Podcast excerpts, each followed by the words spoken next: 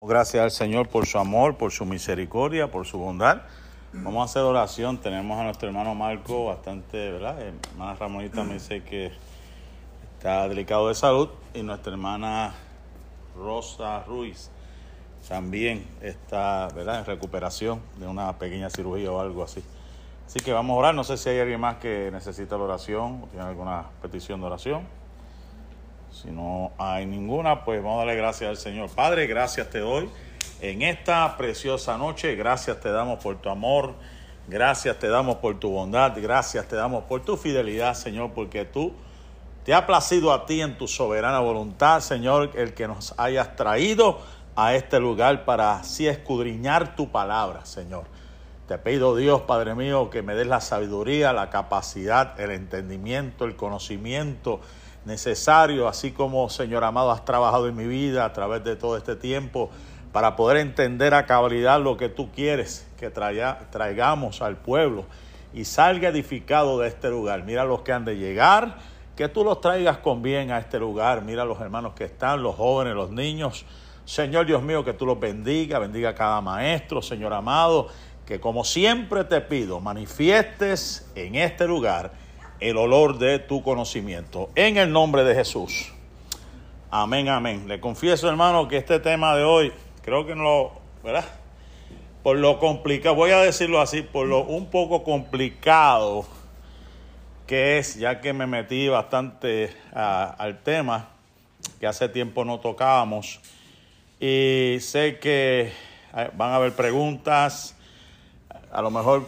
Eh, personas tengan una opinión diferente o, no hayan escuchado o lo hayan escuchado de una forma diferente, pero voy a tratar, voy a tratar de ser lo más simplista posible, aunque le digo, le confieso, hay algunos textos que yo pues eh, se van a dar cuenta que no estoy muy de acuerdo como el autor pues eh, los expone, pero yo voy a poner mi punto de vista, ¿verdad? Eh, no quiere decir, ¿verdad? Que yo, yo tengo la verdad absoluta simplemente de acuerdo al contexto y de acuerdo a la temática, pues sé que, y lo he buscado en varias fuentes, siempre han habido en este tema un poquito de controversia, ¿verdad? Porque vamos a hablar de la inmortalidad del alma, vamos a hablar si el alma es inmortal o no, vamos a hablar, ¿verdad? Ya que soy de los que cree y seguiré creyendo la postura en el Antiguo Testamento de los escritores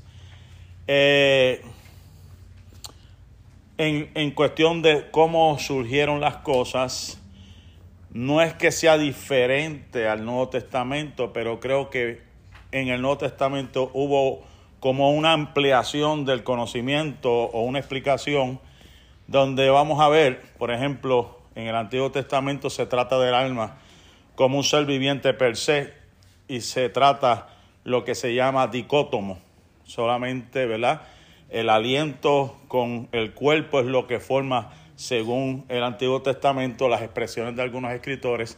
Vamos a ver que es lo único que presenta, pero Pablo lo presenta como algo tricótomo, que es espíritu, que es alma y que es cuerpo. Yo voy a explicar esas cosas, ¿verdad? Porque esto es un tema bien interesante que se vea simple, pero cuando empecé a indagar las diferentes posturas las opiniones, percepciones, y hasta yo mismo me, sorprendí en algunas cosas, ¿verdad? Que como predicador llevo ya bastante tiempo, pues tengo mi, siempre he tenido mi, mi, postura, ¿verdad? Con respecto a estos temas, pero para explicar ciertos aspectos, pues hay que tener mucho cuidado, hay que tener mucho cuidado y hay que verlo desde el punto de vista, como siempre decimos, de eh, lo que se conoce como la, el contexto histórico circunstancial, quién lo escribió, por qué lo escribió, a quiénes se lo escribió, y hay que ver ¿verdad? El, propósito per se de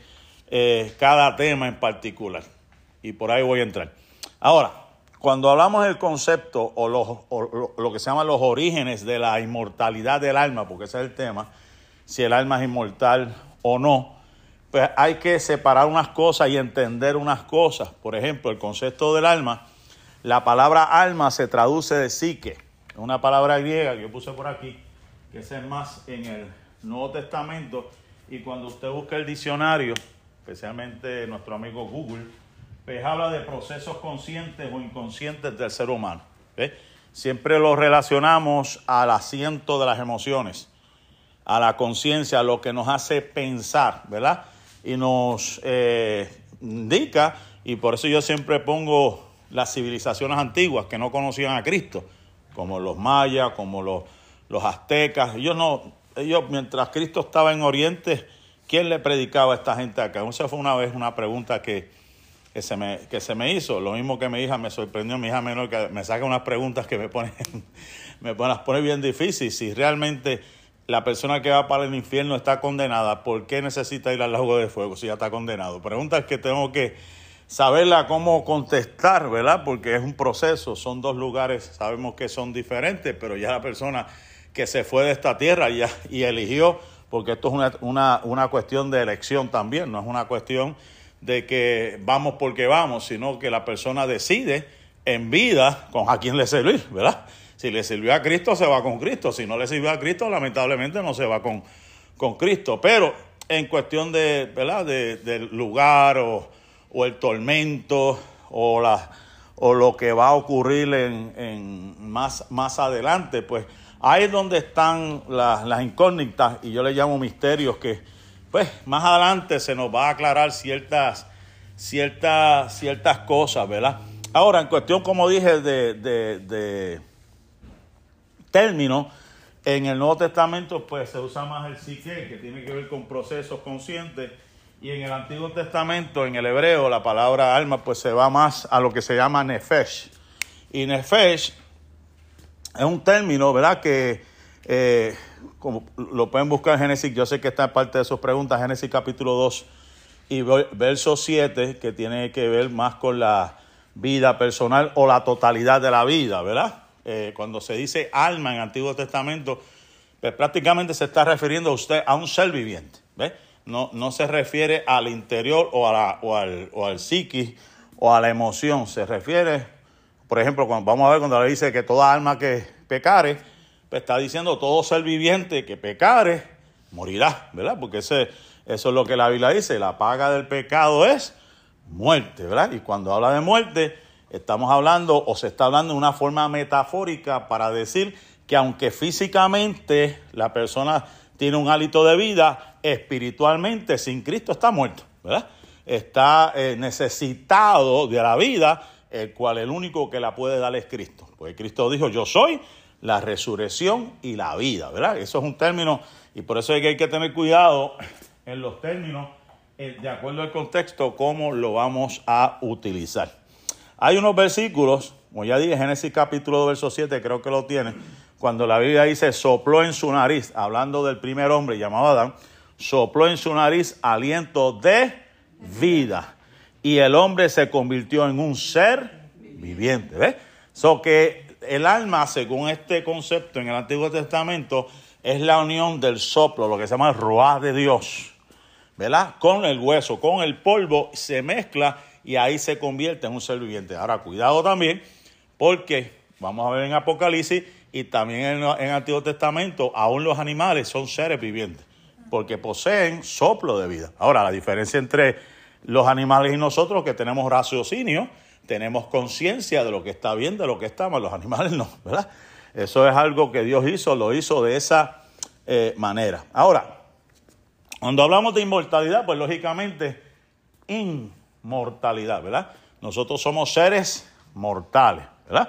¿Por qué? Porque estamos en un cuerpo que salió de la, del polvo y el día que muramos, o qué sé yo, cuando Cristo venga, pues se ha de descomponer, o el cuerpo se ha de transformar, o si morimos, se ha de descomponer y vuelve a la tierra. Ahora, la inmortalidad, en términos espirituales, lo que habla es, o vamos a recibir, o, estamos en el proceso, estamos, porque la, vamos a ver que realmente la, inmortalidad del cristiano ocurrirá en la resurrección de los muertos. Mientras estemos en este cuerpo, somos seres mortales. Una vez que la iglesia sea arrebatada y nuestro cuerpo sea glorificado, pasaremos a la inmortalidad para vivir con nuestro Señor. Los que mueran sin Cristo, soy de los que creen, por eso digo, esto es una controversia de muchos años, seguirán eternos, pero en gran confusión perpetua. Estarán en un lugar de tormento eterno. Eso es lo que la Biblia establece. Lo que se ha de destruir, vamos a ver, es realmente el cuerpo. Es lo que se ha de aniquilar, es lo que ha de volver a la tierra. Eso es lo que habla la Biblia. Esto es a grandes rasgos. Ya mismo voy a tocar unos puntos, unos textos para que usted vea de lo que estoy hablando.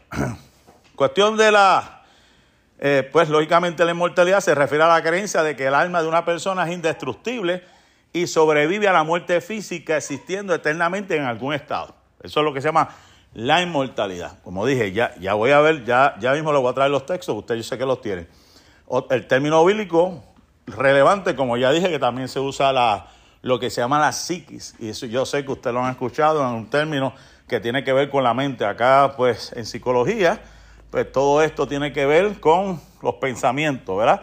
Pero lo utilizaron de ese término griego. Ahora, está también lo que se llama el feuma, ¿verdad? Que es el espíritu. Y está con letra mayúscula porque es lo que Dios dio al hombre. Cuando formó al hombre, hizo ese barro, ese muñeco de tierra, y dice que sopló sobre él y se puso un hombre. Ya lo vimos en Génesis capítulo 2, verso 7. Traigo esta colación porque hay una metáfora envuelta en todo esto. No sé si se dieron cuenta. Cuando Jesús antes de partir, la Biblia dice que sopló sobre sus, sobre sus discípulos. O sea, ellos estaban vivos. Ellos estaban vivos. Pero él se iba y eso era una forma de decir que él le daba de su espíritu para que pudiesen seguir la misión. Y después le dijo que fueran un lugar para que fueran revestidos de ese, de ese poder. O sea que él, él estaba con ellos, pero no estaba dentro de ellos. Y necesitaban de ese revestimiento de poder para ellos poder funcionar en los ministerios o en las tareas que Dios ya le había señalado, ¿verdad? Entonces, Mateo capítulo 10, verso 28, no sé si lo tienen en sus panfletos, lo, tengo aquí es lo que comúnmente ¿verdad? se sugiere acerca de la inmortalidad del alma.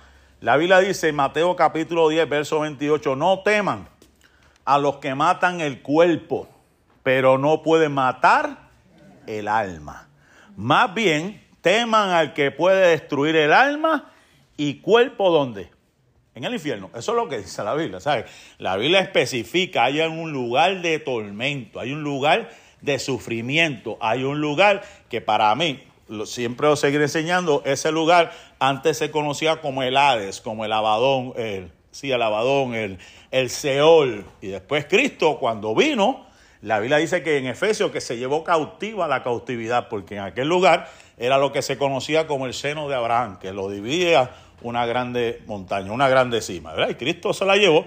Y ahora pues lo que queda es ese lugar de tormento. Ahora, eh, Lucas capítulo 23 y verso 43 dice, Jesús le dijo al ladrón arrepentido en la cruz, hoy estarás conmigo en el paraíso.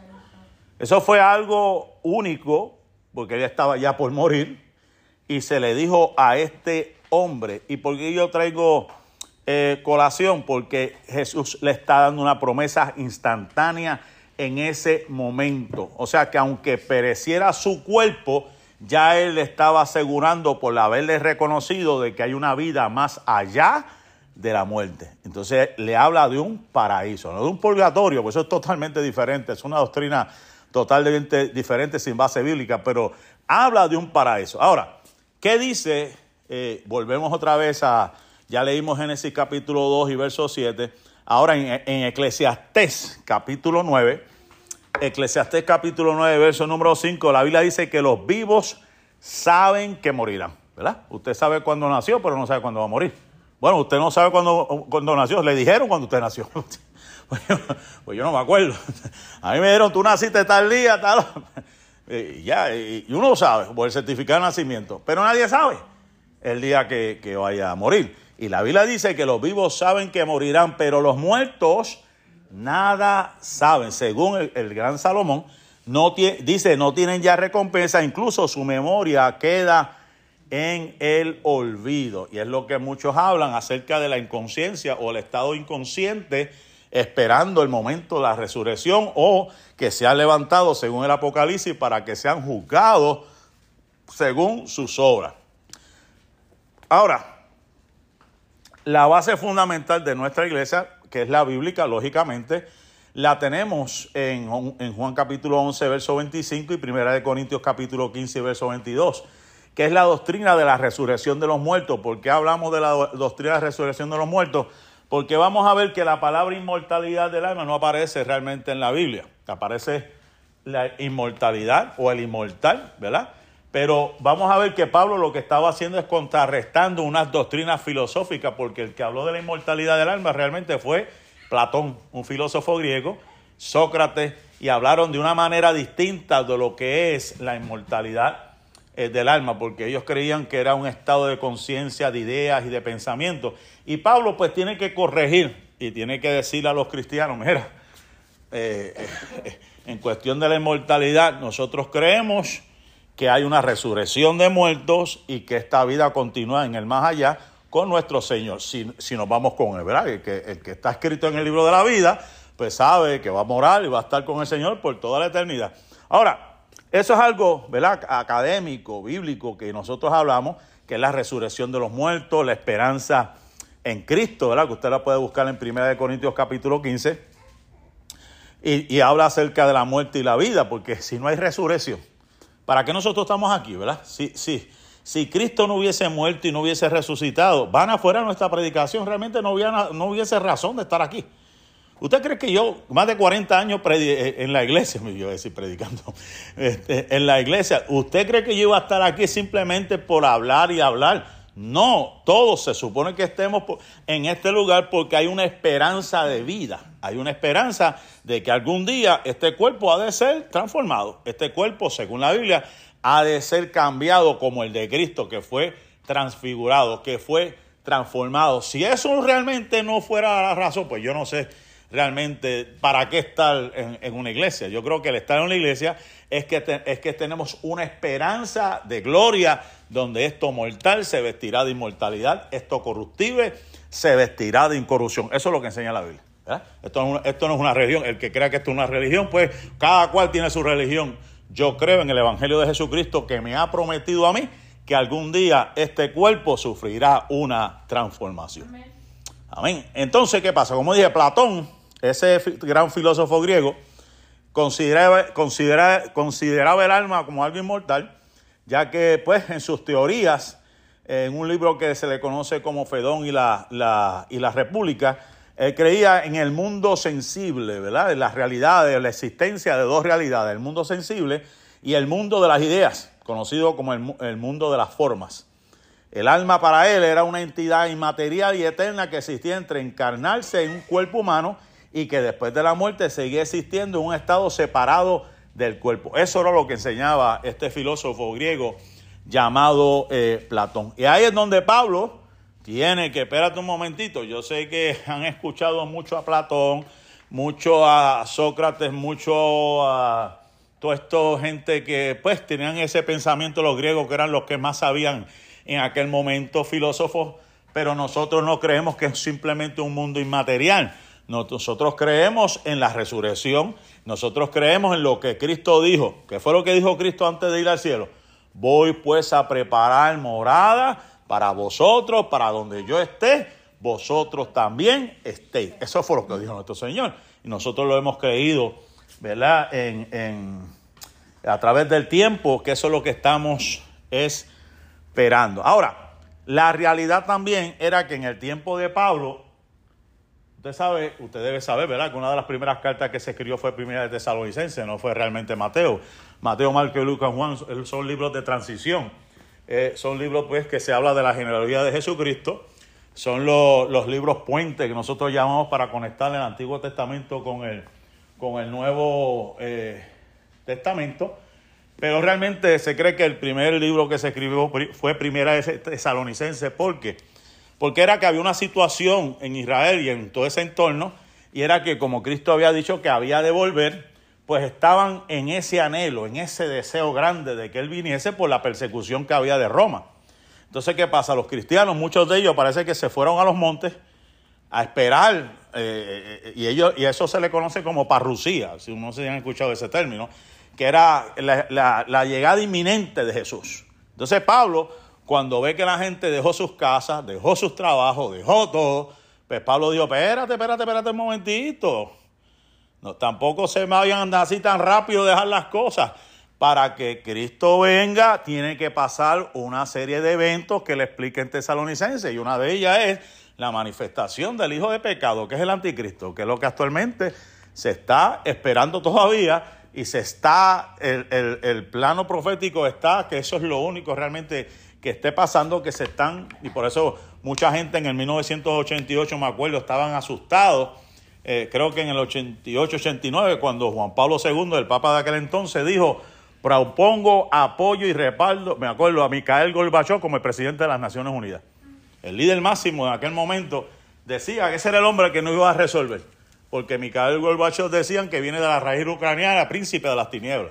Otros empezaron a decir que era Reagan, otros empezaron a poner nombres, pero ninguno, de ellos es. Después yo tengo un estudio y puedo predicar acerca de las características de ese, de ese hombre. Pero lo que quiero, lo que quiero decir es que esta gente vivían en una esperanza de que sucediera algo en ese momento, que Cristo viniese. Entonces Pablo le tiene que escribir y también tiene que consolarlos acerca de los que ya murieron. Y por eso es que Pablo le habla acerca del dormir, que es un término que vamos a ver, que se repite, ¿verdad? A través de la Biblia, acerca de los que duermen. Y ese término dormir cuando se refiere a la muerte de los creyentes, cuando se refiere a la, muerte de los creyentes, se, utiliza de una forma metafórica, ¿verdad? En un sentido espiritual también, o poético. Entender que el uso de dormir no implica que las almas de los fallecidos entran, entran en un estado de sueño o inactividad real, sino que se refiere a la muerte del cuerpo físico desde una perspectiva espiritual. Por eso usted ve como en el caso de Lázaro, ¿qué fue lo que Cristo dijo? Está dormido. ¿Qué fue lo que le dijo a la hija de Jairo? Que estaba dormida. Es una forma metafórica diciendo, está descansando, pero como él era la resurrección y la vida, para él no habrá ningún problema de despertarla, porque él tenía el poder, la autoridad para levantar a aquellas personas que habían muerto. Según Primera de Corintios capítulo 15, creo que lo tiene a lo mejor por ahí, verso 20, dice, Cristo ha resucitado de entre los muertos como primicias. Primicias de los que durmieron. ¿Qué quiere decir eso? Que como Cristo murió y resucitó, fue el primero que hizo eso y ascendió al cielo. También Pablo habla de que van a ver en un momento dado, cuando suene la trompeta, vamos a ver que los muertos han de resucitar y no es que van a irse primero que nosotros, sino que van a resucitar primero y luego los que queden seremos juntamente arrebatados con Él para recibir al Señor en las nubes, que es lo que enseña la Sagrada Escritura. Ahora, Juan capítulo 11, verso 11 al 13, dice, dice, dicho esto, le dijo nuestro amigo Lázaro, como dije, duerme, pero voy a despertarlo. ¿Ves? Una forma poética, metafórica, poder decir él está descansando ahí, yo estoy aquí, yo tengo el poder y la autoridad. Y aunque han pasado cuatro días, ¿se acuerdan? La Biblia dice que habían pasado cuatro días. Y una de las mujeres le dijeron, ya, ya debe heder, ya debe oler mal ese cuerpo. Y Cristo le dijo, mira, no te he dicho, yo soy la resurrección, la vida. No te, no te he dicho que si crees verás la gloria de Dios. eso, yo tengo el poder de hacer todo eso. Y Cristo se, especializa en lo imposible. ¿Qué nos dice Marcos capítulo 5? Verso 39, lo que le dije de la hija de Jairo.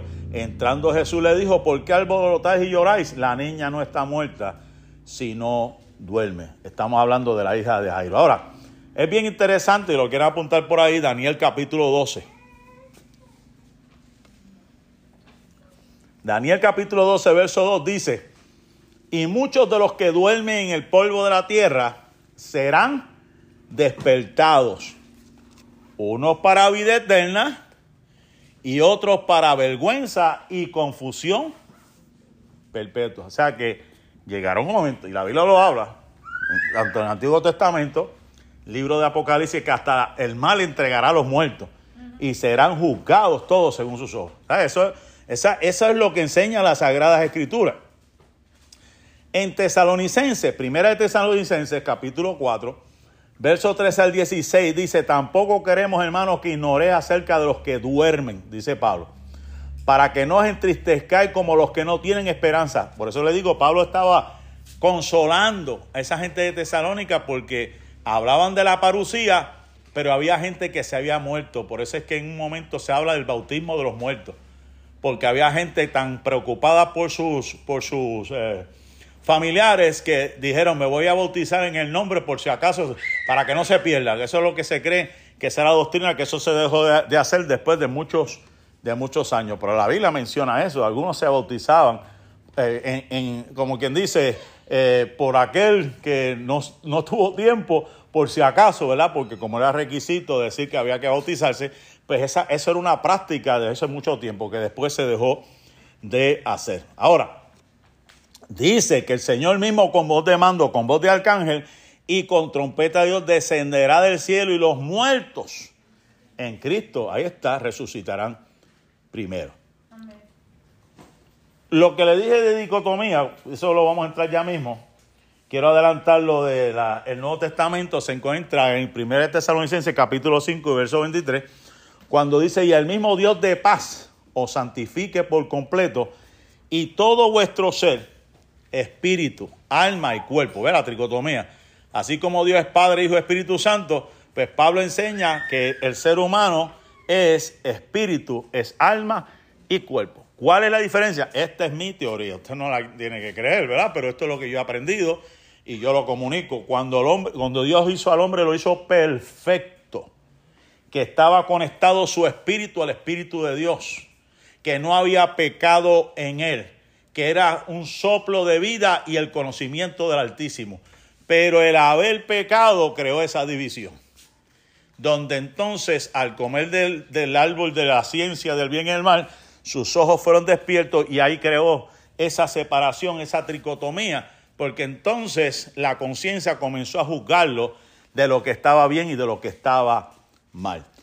Y algo interesante que siempre he predicado, y por eso algunos pues entramos en este debate, es lo que Jesús enseñó en Lucas capítulo 16 acerca de la parábola de rico y Lázaro, porque ellos, usted sabe que rico abrió sus ojos en el, en el Seol y Lázaro estaba en el seno de Abraham y ellos estaban conscientes, según la escritura. Ellos sabían que estaban ahí, el rico estaba en tormento y le pidió que Lázaro tocara su lengua y todo porque estaba en un tormento. Jesús estaba hablando de la realidad del infierno y estaba hablando, ¿verdad?, de los que están vivos, que tengan, ¿verdad?, que no se comporten como el rico, que pudiendo ayudar al pobre, al menesteroso, al que estaba afuera, no lo ayudó y por no haberlo ayudado en su posición, terminó en aquel lugar de tormento, que eso es lo que la Biblia también enseña. Pero estoy trayendo esto porque hay, una, hay un contraste, ¿ve? yo sé que hay un debate entre el estado inconsciente del ser humano cuando muere y esto que enseñó Jesús también, que es una enseñanza con respecto a aquellos que en vida no se comportaron como se supone que se comporten en cuestión del trato con sus semejantes. Jesús dice que van a despertar en un lugar de tormento, mientras que aquellos que hacen lo bueno van a ser recibidos, llevados por ángeles, como, como enseña bien esa, esa historia, a un lugar de felicidad. Eso es lo que enseña la, la Sagrada Escritura en Lucas capítulo 16. Ahora, creo que ahora sí vamos a entrar al... Para que me ayuden con, con las preguntas, vamos a empezar por aquí, ya allí, así, por aquí, por aquí, por aquí. Ya Génesis capítulo 2, verso 7 lo leímos, ¿verdad? La definición del alma, que es el, la, la unión Dios al hombre cuando sopló y alentó su nariz y fue eh, el hombre un ser viviente. O sea, polvo más aliento. Ahí está la dicotomía original, ¿verdad? Cuando el hombre antes de pecar, eso es lo que se había establecido. Y no había pecado. Ahora, Yayi, búscame este. Creo que va Apocalipsis, ¿verdad? Si no me equivoco, capítulo 16, verso 3. El segundo ángel derramó su copa sobre el mar, y este se convirtió en sangre como de muerto, y murió todo ser vivo que, que habla en Ahí la clave es murió todo, todo, ser vivo. Eso quiere decir que aún los animales se consideran seres vivos, o sea, criaturas que son mantenidas por el soplo del Altísimo. Vamos para para otra definición que ya yo le hablé, ¿verdad? Acerca de lo que es nefesh, ¿verdad? Y lo que, lo que según el diccionario Strong nos habla acerca de una criatura viviente que tiene vitalidad, ¿verdad? Ahora vamos a la 4, lo que es la definición bíblica, y esto es bien interesante lo que Job dice. Se cree que Job, el libro de Job es el libro más antiguo, ¿verdad? del Antiguo Testamento, y hay quienes creen que ese fue un libro que se lo enseñó Jetro a Moisés. Eso es algo, ¿verdad? Que eh, eso es una especulación, pero eso es una de las historias que se cree. Ahora, alguien que me lea Job, Mana María Esther, capítulo 27, verso 3. Que todo el tiempo que mi alma estuviera en mí y hubiere hálito de Dios en mis narices. El espíritu es lo mismo, ¿verdad? Ahí vemos que es lo mismo que, que el aliento, que es lo que da el hálito, ¿verdad? O la vida, o el poder de la vida. ¿Qué nos dice, eh, hermana Noemí, en, en Ezequiel capítulo 37 y verso número 5? Sí, dice, así ha dicho el Señor Jehová a estos huesos. He aquí yo hago entrar el espíritu en vosotros y viviréis. ¿Eh? ¿Sabes? Que mientras esté así en esos huesos nada más, pues no hay vida. Pero el mismo Dios dice, y el que hace poner su espíritu en vosotros, vivirá, ¿verdad? Y en Job capítulo 33, verso 4, no sé si la hermana lo puede ver.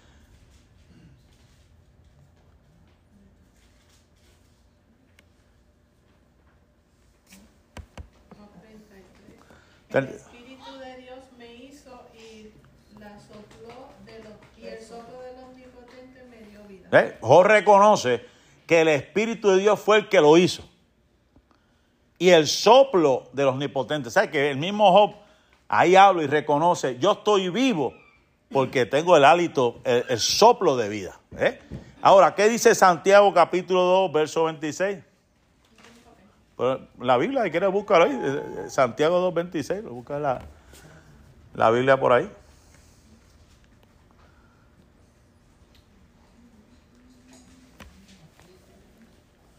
Santiago capítulo, si no tiene el papel no se preocupe, yo le menciono el texto y usted busca el texto ahí.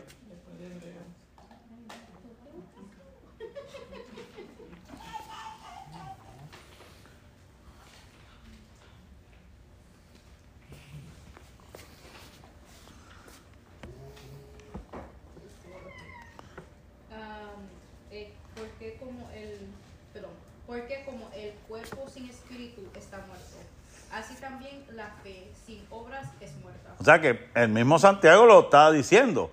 O sea, el cuerpo sin espíritu está muerto. Eso, es así. O sea, nosotros estamos vivos gracias al soplo, al aliento de vida. O sea, todo ser humano está vivo por el aliento, ¿verdad? Por eso es que yo digo y seguiré diciendo que aunque los mayas, los aztecas, los indios que sea, no tenían a Dios, la Biblia dice que la naturaleza misma, o sea, su conciencia les juzgaba, les, dicta, y por eso es que hacían imágenes, porque entendían que había algo superior a ellos, y, dibujaban el sol, dibujaban la luna, dibujaban las estrellas. O sea que independientemente que el hombre diga que no conoce a Dios, hay algo dentro de ellos que Dios puso, como quien dice, tú no estás solo, hay algo grande, superior a ti que hizo todo esto. Y eso es lo que se quiere decir en este lugar. Eh, no sé si la hermana, que, hermana Ivy, Salmo 146, 4. Eh, saldrá su espíritu, tornas, torna, tornaráse en su tierra, en aquel día perecen sus pensamientos. Ahí está hablando el salmista y dice aquí, porque sale su aliento y vuelve a la tierra en ese mismo día perecen sus pensamientos. Y es lo que habla del estado inconsciente, de que hay muchos pues se refieren a este texto como el estado inconsciente, ¿verdad? Y según la Biblia, nuestro aliento espíritu regresa a Dios y nuestros pensamientos cesan, según basado en este, en este versículo. Y ahí que podemos concluir que el aliento o el espíritu de Dios nos, nos da, no es la conciencia o la parte que razona, porque ahí es donde entonces entramos a lo que Pablo enseña acerca del alma, de lo, lo que es la, la, el, el, el asiento de las emociones. ¿verdad? El espíritu va a Dios, el cuerpo va a la tierra, pero esa alma, ¿verdad? Por eso es que vemos en un Apocalipsis que habla de, de, seres que están debajo de un altar, ¿verdad? Que están esperando que se le dé vestiduras nuevas, de seres que están en el capítulo 7 de Apocalipsis con arpas en las manos. ¿Sabes? Que todo esto lo que nos lleva a que hay, que hay una realidad después de la muerte. ¿Sabes? Que, que esto no es cuestión de decir, pues, como enseñan los testigos de Jehová, que en la, en la tumba se acaba todo, que se disuelven en gases la gente. Hay quienes tienen esa, sí, hay gente que tienen esa, esa enseñanza, que Cristo fue disuelto en gases allá en la cruz, de que eh, eh, la tumba es el final de, de todo, que ahí olvídate de no más nada. Pero eso no es lo que enseña la Biblia. La, Biblia me enseña y estamos viendo textos claves donde hay, hay vida más allá. ¿Amén? El que le toca, no sé si hermano José no está, pues entonces, hermana, la hermana por acá, sí, Araceli, el capítulo 16 del libro El Evangelio según San Mateo y verso 27. Oh, sí, yo lo tengo aquí. Ya. ¿Ese es? Sí. Ok. 16, 27. No, no, perdón, Eclesiastés 12, 7. Sí, Eclesiastés 12, 7, perdón.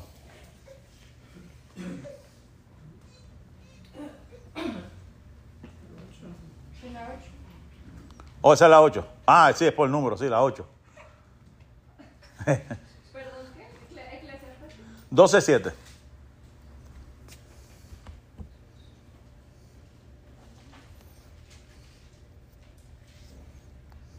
Dios transformará a los impíos y no serán más, pero la casa de los justos permanecerá firme. Eclesiastés 12, 7. Yo tengo algo diferente acá. Disculpe.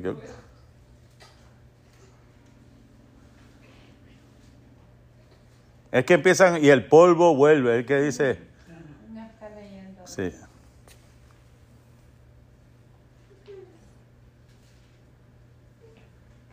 Y el polvo Ajá. vuelva a la tierra, Ajá. pero como era, y en el espíritu vuelve a Dios, que lo dice. Ah, Ahí dice, simplemente en Antiguo Testamento, lo que era el alma o el ser viviente, cuerpo y espíritu. Ahí va a la tierra el cuerpo, porque de ahí salió el polvo, y el espíritu a Dios.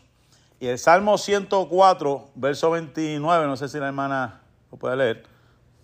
Esconde tu rostro, se turban, vestidas el hábito, dejan de ser Ajá. y vuelven al polvo. y vuelven al pueblo.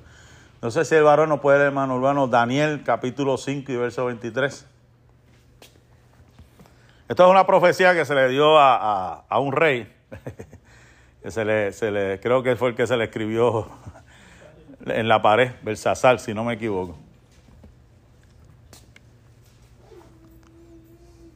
Exacto, Belsasar.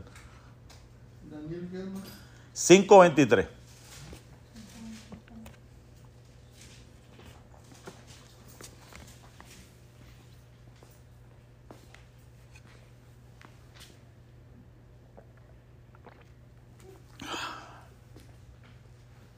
sino que con sino que contra el Señor del cielo.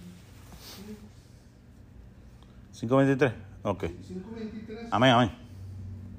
Sino que contra el Señor del cielo te hacen su agradecido Ajá. y te traerá delante de ti los brazos de su casa y tú y tus grandes consumidos consumidos bebiste vino en ellos.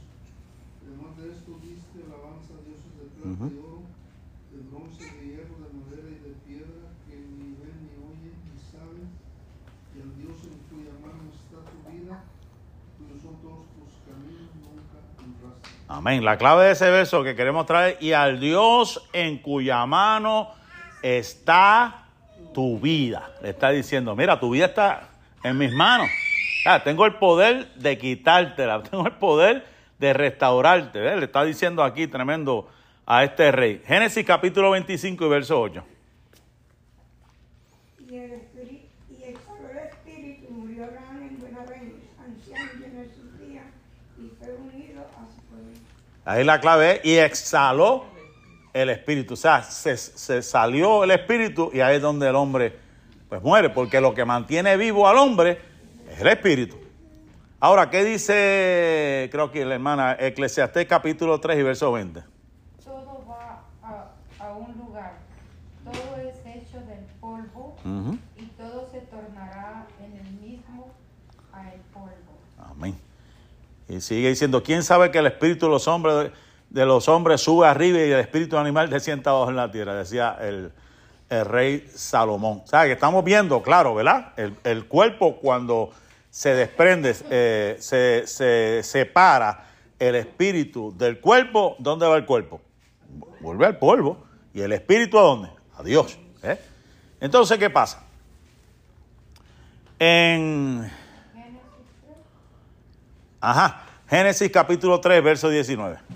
Porque de ella fuiste, fuiste tomado, pues polvo eres y al polvo volverás. Ajá, po- polvo eres y al polvo volverás. No dice que el alma regrese a Dios, sino que el espíritu, si se dieron cuenta, todo es espíritu, todo es espíritu o cuerpo, pero Cristo habló en Lucas, si se dio cuenta, acerca de todos aquellos que estaban en un, en un, en un lugar de tormento, lo que se llama el Seol. Esas son las almas de aquellos que murieron sin Cristo. Entonces está el seno de Abraham, los que aquellos murieron, ¿verdad? Este, como dice la carta a los hebreos, esperando la promesa. Por eso fue que Cristo cuando murió descendió para dar testimonio a aquellos, mira, lo que ustedes estaban esperando llegó, soy yo. Así que tranquilo. Tremendo. ¿Qué dice eh, Ezequiel capítulo 18, verso 4? Y el alma del Hijo es mía, el alma que pecare, esa morirá. Entonces, estamos en el Antiguo Testamento. ¿A qué alma se está refiriendo? A, la totalidad del ser viviente, ¿verdad? El alma en ese momento, de acuerdo al contexto, se está refiriendo a esa alma. Cuando, decimos esa alma, esa alma está refiriendo a la totalidad del ser en ese momento dado. No como Pablo, cuando habla de alma, estamos hablando del subconsciente, estamos hablando de lo que razona, de lo que es la conciencia del ser humano como tal, el alma, el asiento de las emociones. Ezequiel capítulo 10 18, verso 20. Ese- El alma que pecare, esa morirá. Tremendo. El alma que pecare, lo mismo, esa morirá. Santiago 5.20, ya lo leímos. Sepa que el que hubiere hecho convertir al pecador del error de su camino salvará un alma de muerte y cubrirá multitud de Salvará que un alma de muerte. O sea que lo que está diciendo es que aquel que saque una persona de un error, porque la Biblia dice que vosotros estábamos muertos en vuestros delitos y pecados. Hay gente que estaban adorando otros dioses, gente que estaba viviendo otra vida.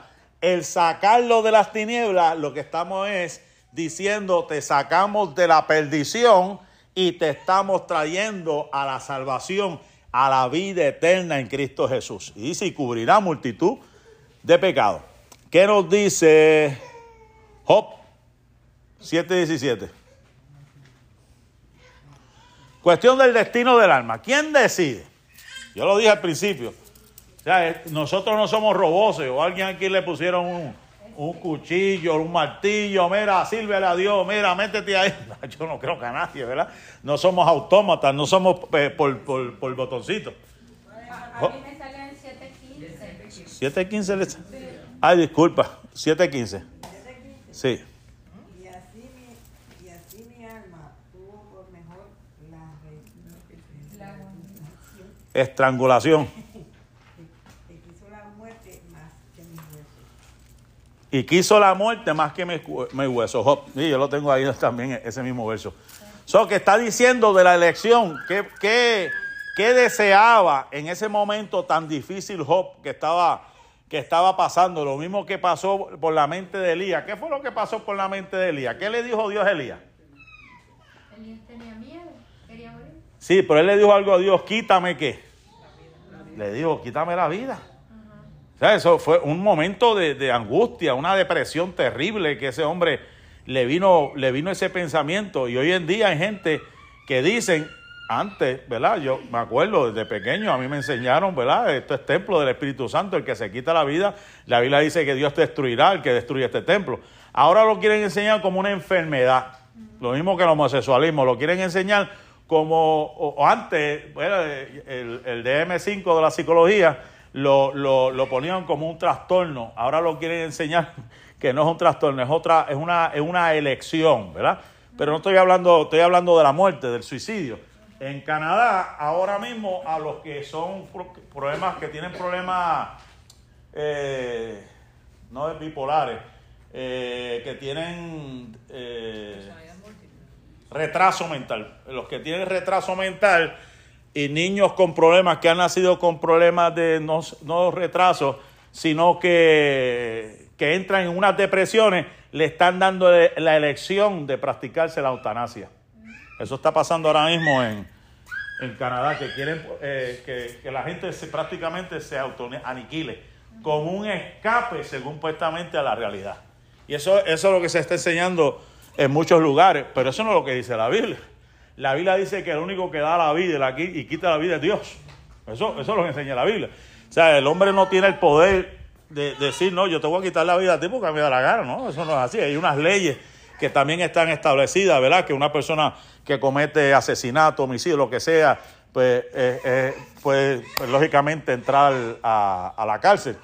Pero cuando hablamos de suicidio y todo este tipo de cosas, pues vemos lógicamente que ya la persona ha perdido el deseo de vivir, que quiere escapar de unas realidades y comienza primero, y sé de casos que entran en el alcohol o entran en la droga o entran en un sinnúmero de, de, eh, áreas, menos buscar al dador de la vida, en la mayoría de los casos.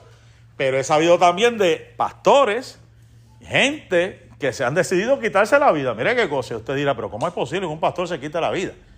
¿Cómo es posible que una persona que conoce a Dios se quite la vida, se prive de la vida? Es para que usted vea el poder de la mente, cómo la mente puede ser trabajada y cómo el enemigo puede trabajar la mente del ser humano independientemente de lo que crea, lo que no crea, para llevarlos a cometer ese tipo de, de acción. Y por eso vemos un Job que decía, mi alma tuvo por mejor la estrangulación y quiso la muerte, porque el dolor que sentía Job, ¿eh?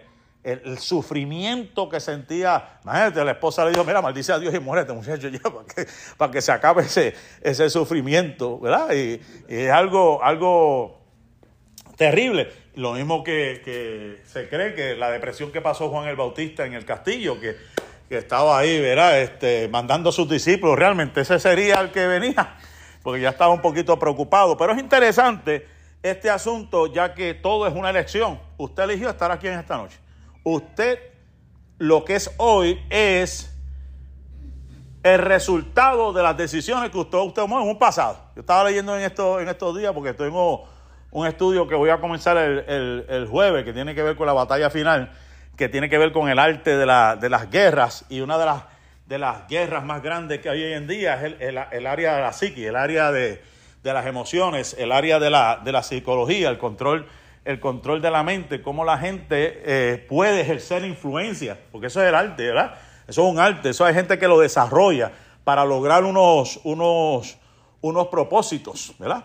Y voy a hablar de todos esos temas porque me, Señor me tocó hablar de esto porque hoy en día, ¿verdad? Sabemos ver la influencia filosófica, la influencia de las falsas doctrinas y cómo gente hoy en día llegan a un punto, a un punto tan terrible, mi hermano, que de tanto que he sido bombardeado y escuchando falsa doctrina, falsa doctrina o algo que está, que sabemos que está mal, de momento dicen, yo creo que es verdad. Yo creo que mejor me mato y salgo de, esto, de estos problemas de la vida. Yo creo que mejor hago esto, hago lo otro. Usted no lo ha sabido, yo imagino, todos los casos que han habido de padres que han matado a toda su familia y después se matan ellos. Hay, hay un montón de casos que he visto. Y de muchachitas de 23 años que han matado más de 30 personas. ¿Sabes? Que son cosas que uno dice, Dios mío, pero ¿cómo puede ser que esa persona tenga esa, esa, esa, esa maldad en, en, ese, en, ese, en ese corazón? ¿Sabes? es, lo que nosotros pues hemos enseñado, ¿verdad? Que Dios no, no creó roboces, es lo que es un libro de albedrío, es la decisión de cada persona. Usted, como le digo, usted lo que es hoy es la decisión que usted tomó hace mucho tiempo de, hacer su vida como la ha llegado el día de hoy. Ahora, no podemos cambiar el pasado, eso jamás puede ser, pero podemos tener un mejor futuro y lo hemos decidido venir a Cristo, ¿verdad? Porque si seguíamos en el camino donde estábamos, a lo mejor estuviésemos siete pies bajo tierra, estuviésemos con una enfermedad terminal, estuviésemos perdidos sin fe y sin esperanza. Pero la mejor decisión fue, yo voy a seguir a Cristo, no importando lo que me esté pasando en esta vida, lo mejor es seguir a Jesucristo. Amén. ¿Qué dice el Salmo capítulo 33, verso 19? No sé dónde me quedé. Allá. Ok. 33, 19.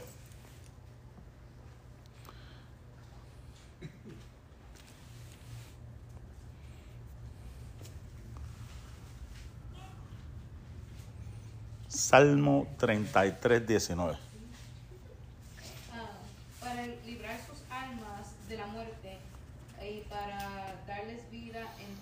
¿Cuál es el deseo de Dios para nosotros? Que muramos. Nos muramos de hambre, que nosotros estemos destruidos, que la gente ande mal. No. He aquí el ojo de Jehová sobre los que le temen, sobre los que esperan en su misericordia, para librar sus almas de la muerte y para darles vida en tiempos de hambre. El deseo de Dios, el deseo de Dios, que usted esté bien. ¿Sabe? No es que estemos en esa doctrina falsa de que estemos, ¿verdad? En un, en un, en- como dicen en mi pueblo, metiéndonos en deudas y deudas para aparentar. No, no, no, no. El deseo de Dios es que usted esté bien. El deseo de, bien, de Dios es que usted sea prosperado. Y si usted le es fiel a Dios, Él ha prometido, en medio de sus circunstancias, sacarlo de ese, de ese atolladero, de ese momento difícil que usted esté pasando y levantarlo, librarlo de esa situación. Amén. El que le sigue, por favor, Salmo 56, 13. Porque has librado mi alma de la muerte y mis pies de caída, para que ande delante de Dios en la luz de los que viven. Amén. No sé si José puede leer Salmo 78, 50 allá atrás. Dispuso el camino a su furor, no examinó la vida de ellos de la muerte, sino que entregó su vida a la mortandad. Dispuso camino a su amor, no eximi- no eximió la vida de ellos a la muerte. Eso está hablando de los primogénitos en ese salmo, de lo que sucedió en, en el tiempo de, de las plagas, ¿verdad? Eso fue algo triste, algo lamentable, que tuvieron que morir todos esos primogénitos, pero Dios se lo había dicho a, a- Faraón. Dios le dijo, me voy a dejar irme a pueblo. Y esa fue la última plaga que, pues, hablando del corazón, como lo dice, por un momento de, de Faraón para que soltase al pueblo de Israel. El próximo, por favor, Salmo 116, 8.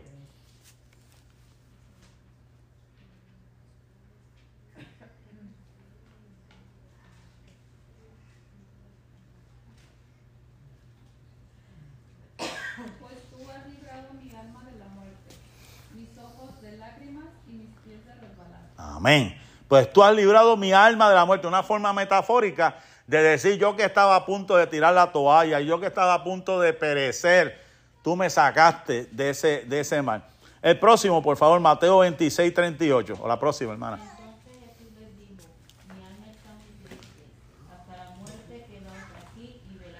Siendo el Hijo de Dios, siendo el Todopoderoso, 100% Dios, esto nos enseña que Él padeció lo que ustedes y yo hemos padecido. O sea que la Biblia dice que por cuanto Él venció en la cruz, es poderoso para socorrer a todo aquel que es tentado. Y Jesús mismo dice, en ese momento, antes de ser entregado, mi alma está muy triste. ¿De quién está hablando? De su ser interior. En ese momento dado, está hablando de su ser interior. Ahora, ¿qué nos dice Job, capítulo 4 y verso 17?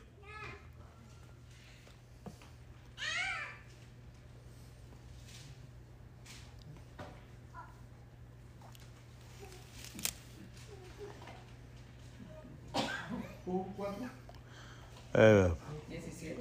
17. 4, 17. Sí.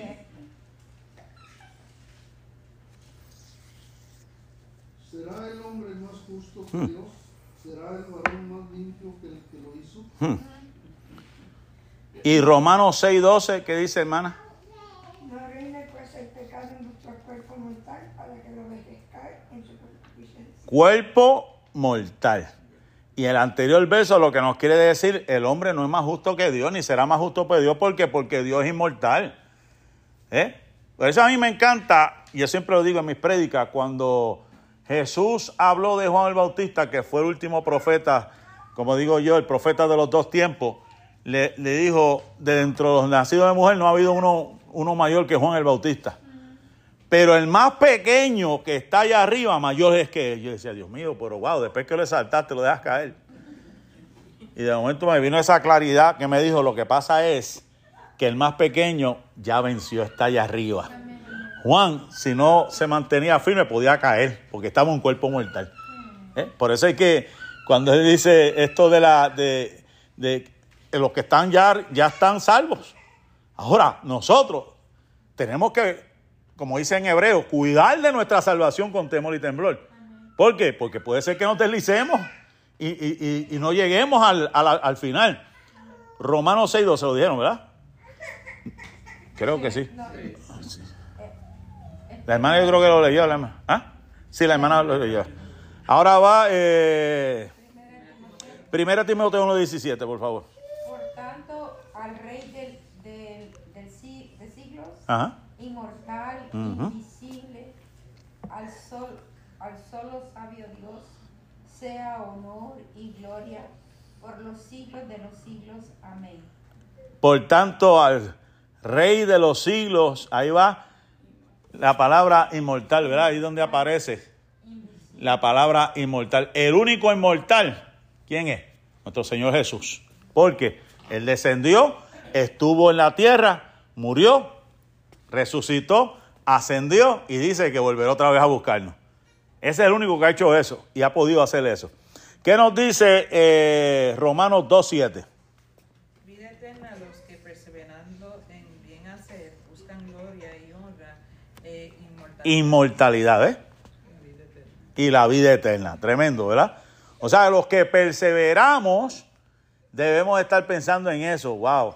Yo sé que este cuerpo, si sigo así, no voy a durar mucho. A lo mejor, qué sé yo, David le dice que los más robustos puede ser que lleguen hasta los 80, 90 años. Pero yo sé que aunque pase lo que pase con este cuerpo, mi vida está escondida en las manos de Él.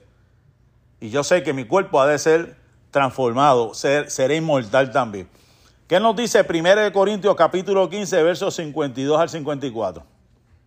En un momento, en un abrir de ojos a la final trompeta, porque será tocada la trompeta, Ja.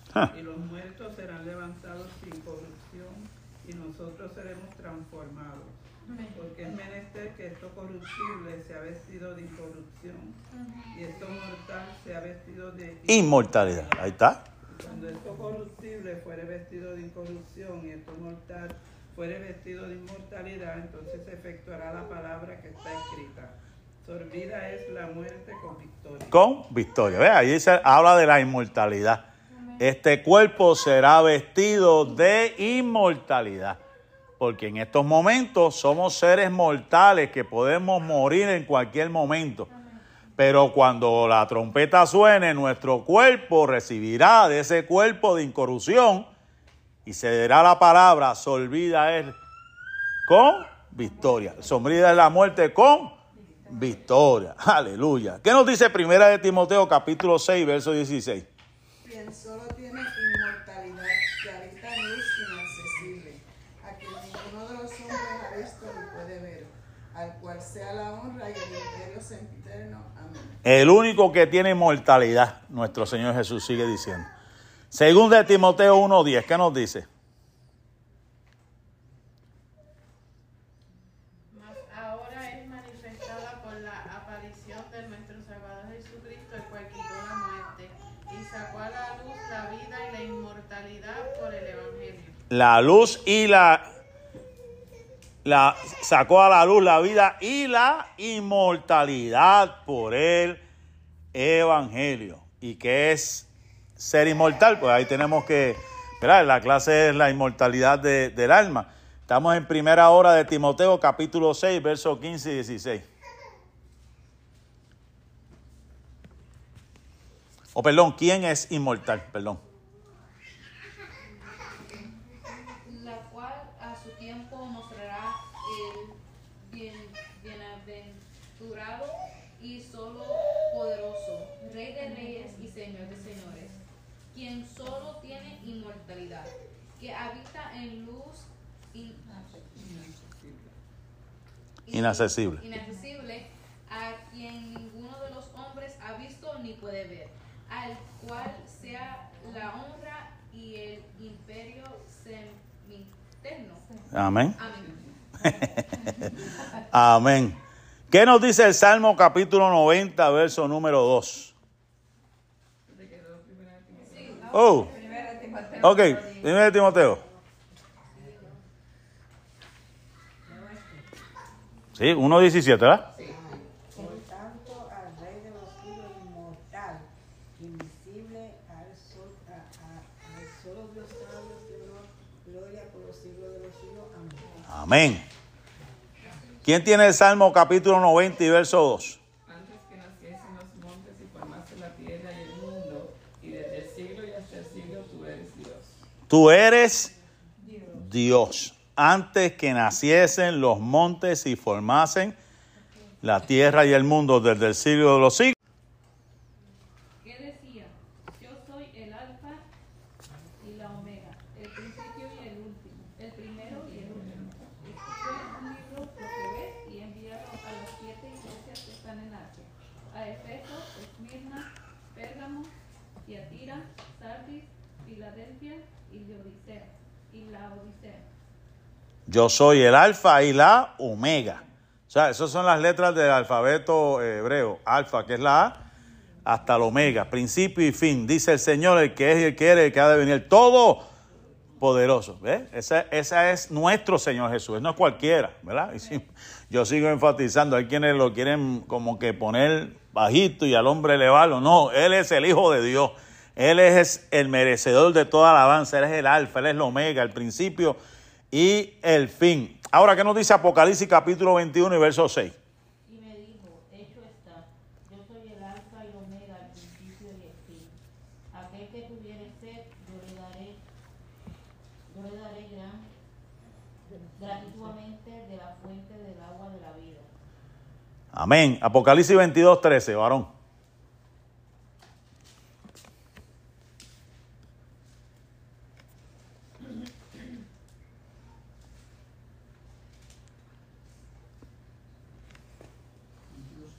Sí. Yo soy el alfa y el omega, el principio y el fin, el primero y el fin. Amén. Segunda de Timoteo, capítulo 2, perdón, eh, capítulo 1, verso 10. Pero ahora ha sido manifestado por la aparición de nuestro Salvador Jesucristo, el cual quitó la muerte y sacó a luz la vida y la inmortalidad por el Y la inmortalidad por el Evangelio. Eso lo hizo Jesucristo, ¿verdad? Ahora vamos a Primera de Corintios, capítulo 15, verso 52. En un momento, en un abrir de ojos, a la final trompeta, porque será tocada la trompeta y los muertos serán levantados sin corrupción y nosotros seremos transformados. Amén. Amén. Gloria al Señor. ¿Ves? Seremos transformados. Según de Timoteo 4.8. Por lo demás, me está guardada la corona de justicia, la cual me dará el Señor, pues justo en aquel día. Y no solo a mí, sino también a los que aman su venida. No solo a mí, sino a todos. O sea que esto hay que amarlo. Hay que amar. O sea, el que quiere triunfar y alcanzar la inmortali- inmortalidad debe, no debe, tiene que amar la venida del Señor. Pues yo digo que, yo digo, ¿verdad? Todo cristiano, esa es la esperanza de nosotros. Que venga el Señor a buscarnos, a sacarnos de, de- de este mundo, ¿verdad? Como dice la Biblia, a arrebatarnos de esta, de esta tierra. Ahora vamos ahora a Romanos capítulo 6, verso 23. Sí. Porque la paga del pecado es muerte, mas la dádiva de Dios es vida eterna en Cristo Jesús, Señor nuestro. Amén. Ya ves, o sea, la dádiva de Dios, o sea, el regalo de Dios, vida eterna.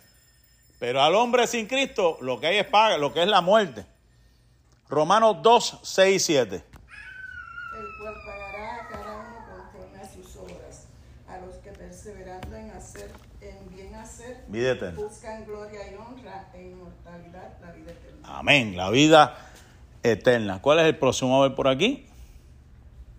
El último, ¿verdad? El 20. A ver. La 20. ¿Qué dice Malaquías capítulo 4, versos 1 al 3? Porque, porque he aquí viene el día ardiente como un horno y todos los sober- soberbios y todos los que hacen maldad serán esto- estopa. Ajá. Aquel día que ven- vendrá los abrazará, ha dicho Jehová de los ejércitos, el cual no les dejará ni raíz ni rama, los cuales serán ahogados ba- bajo la planta de vuestros pies en el día que yo ha- hago, Amén. ha So- dicho Jehová de los. Eso es. ¿Sabe? Que lo, lo que le espera al ser humano, ¿verdad? Porque esto es una forma también metafórica una forma profética de hablar de la destrucción del ser humano, aquel que no le sirve a Dios, que se ha levantado también contra el pueblo de Dios. En Marcos capítulo 9, para ya ir terminando, quedan tres minutitos, nos habla un texto bien famoso que dice, si tu mano te fuera ocasión de caer, córtala. Mejor es entrar en la vida. Está hablando de la vida eterna. Manco que teniendo dos manos ir al infierno, al fuego que no puede ser apagado, donde el gusano de ellos no muere y el fuego nunca se apaga. Si tu pie te fuera ocasión de caer, corta, lo mejor es entrar a la vida cojo que teniendo los dos pies ser echado en el infierno, al fuego que no puede ser apagado, donde el gusano de ellos no muere y el fuego nunca se apaga. Ahora me dice, pastor, me tengo que... No, no, no, esa es una forma metafórica, ¿verdad? Es una forma de decir, tienes que desechar aquello que te impida, que te esté arrastrando y dañando tu vida espiritual. Así que hasta aquí pues, lo dejamos, ¿verdad? Damos gracias al Señor, ¿verdad? Por esta eh, bendición. No sé si me dieron el... Tu mamá.